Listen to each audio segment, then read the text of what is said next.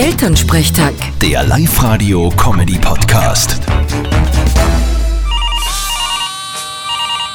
Hallo Mama. Grüß dich, Martin, geht's dir eh gut? Frali, was gibt's? Du, kommst du am Wochenende heim? Hätte ich eigentlich nicht vor. Gibt's einen Grund? Brauchst du alle einen Grund oder was?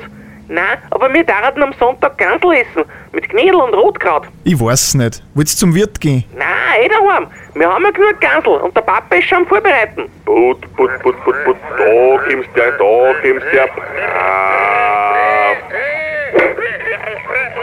Und die nächste. Sehr gut, geh, tu mal die Köpfe da in den Kübel zusammen, gell? Ma, Mama, weh.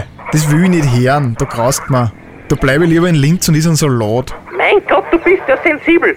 Aber frag einmal in deiner Arbeit, vielleicht will wer ein Gansel. Sicher nicht. Vierte Mama. Grüß dich, Martin. Elternsprechtag. Der Live-Radio-Comedy-Podcast.